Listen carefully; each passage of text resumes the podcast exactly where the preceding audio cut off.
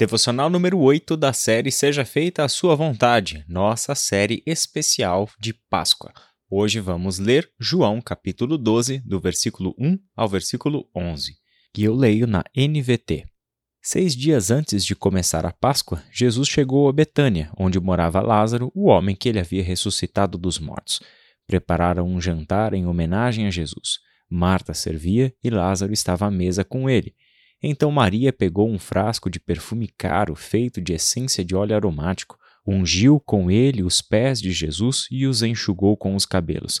A casa se encheu com a fragrância do perfume. Mas Judas Iscariotes, o discípulo que em breve trairia Jesus, disse: Este perfume valia trezentas moedas de prata.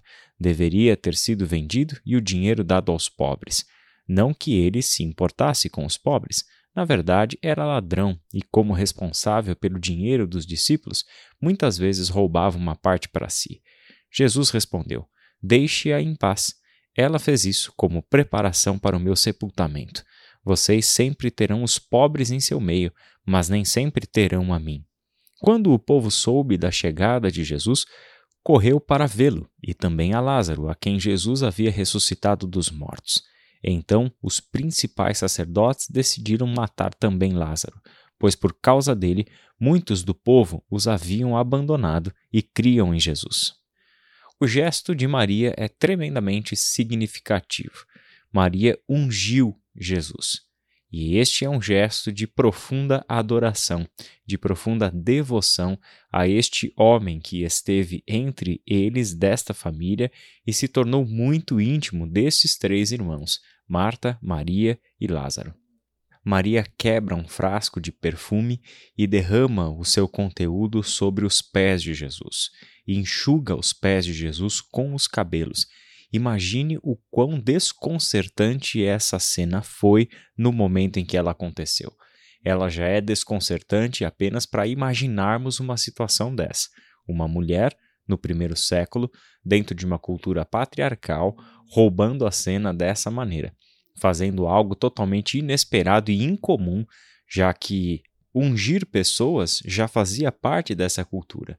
Mas fazer isso com o conteúdo de um frasco de nardo puro, que era tremendamente caro, isso sim era algo completamente incomum.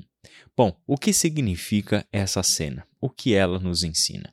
Em primeiro lugar, Maria não teme como ela será vista pelas pessoas ali presentes.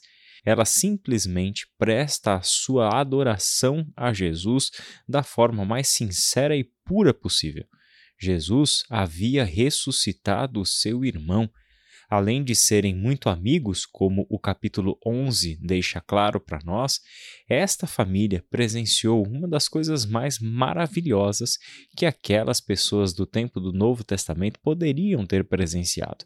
Alguém que já estava morto há quatro dias ser trazido de volta à vida com uma mera palavra que saiu da boca de Jesus: Lázaro, venha para fora além da amizade que já existia entre eles e Jesus, temos esta cena, que por si só já é suficiente para demonstrar o quão grata Maria era a Jesus. Maria já tinha sido descrita pelos evangelhos como uma mulher que sempre procurou de forma atenta aprender com Jesus Enquanto Marta, sua irmã, se ocupava com os afazeres para servir o jantar ou o almoço a Jesus e aos seus demais discípulos, Maria ficava aos seus pés buscando aprender a todo momento com o Mestre Jesus. Já víamos então uma história de devoção por parte de Maria em relação a Jesus, mas essa cena transcende tudo mostra Maria expressando o seu coração em uma ação de adoração. Jesus recebe o gesto de Maria não apenas como adoração, mas como uma preparação para o que estava por vir, o seu sepultamento. Porque desde a ressurreição de Lázaro, os judeus que tinham inveja de Jesus começam a tramar a sua morte.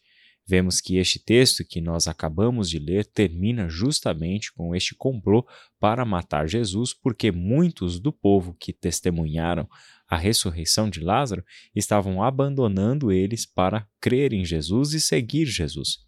Significa que Jesus estava chamando a atenção demais e estes judeus invejosos não permitiriam que este movimento crescesse. Então as cenas da sua morte já estavam sendo desenhadas. E neste meio tempo, Maria, com este gesto, prepara Jesus para o sepultamento. Era normal que os corpos dos sepultados naquele contexto passasse por um tratamento com especiarias para que pudessem ser sepultados com uma melhor vestimenta e com perfumes agradáveis. Maria está fazendo exatamente isso. É dessa forma que Jesus recebe a adoração da sua discípula Maria. Aqui nós temos então uma rebelião por parte de um dos discípulos, Judas, aquele que era o responsável pelo dinheiro do grupo e que viu no gesto de adoração de Maria um desperdício não porque se interessava realmente com os pobres, mas porque via um desperdício de dinheiro que deveria estar sendo colocado em outra coisa. Ele não percebe que o seu ídolo é o dinheiro. E o que Maria fez da sua perspectiva, ou seja, da perspectiva de quem idolatra o dinheiro, era um sacrilégio. Era gastar algo com uma finalidade desnecessária, inútil. Mas Jesus vê exatamente o oposto. Por quê?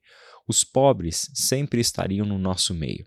É claro que Jesus não está dizendo que a pobreza é normal e que ele concorda com a pobreza. Ele simplesmente faz uma constatação realista.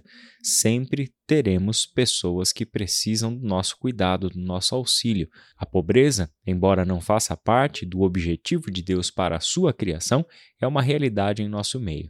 Sempre teremos oportunidade de ajudar as pessoas pobres, mas aquele momento era um momento único, um momento que não haveria de se repetir na história da humanidade, porque o cordeiro pascal só seria sacrificado uma única vez. Este cordeiro, que verdadeiramente tirou o pecado do mundo, só passaria pelo sacrifício naquele tempo, naqueles dias, e Jesus tinha os seus dias contados.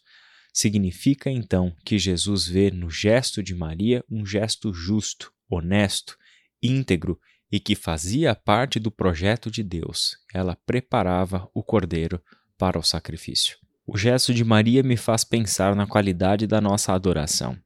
Será que nós estamos dispostos a adorar o nosso Senhor, independentemente das consequências? Lembrando que a nossa adoração não precisa ser literalmente quebrar um frasco de perfume, derramar nos pés de Jesus e enxugar com os nossos cabelos. A nossa adoração, independentemente das consequências, deve ser a nossa posição radical em relação às coisas que nos prendem neste mundo. Abrir mão dos nossos ídolos para adorar o único Deus vivo e verdadeiro é um gesto de adoração. Agirmos corretamente segundo a vontade do Senhor é um gesto de adoração quebrarmos todos os nossos paradigmas e preconceitos para vivermos uma vida de santidade, pureza e de acolhimento de pecadores como Jesus fez, isso é um gesto de adoração.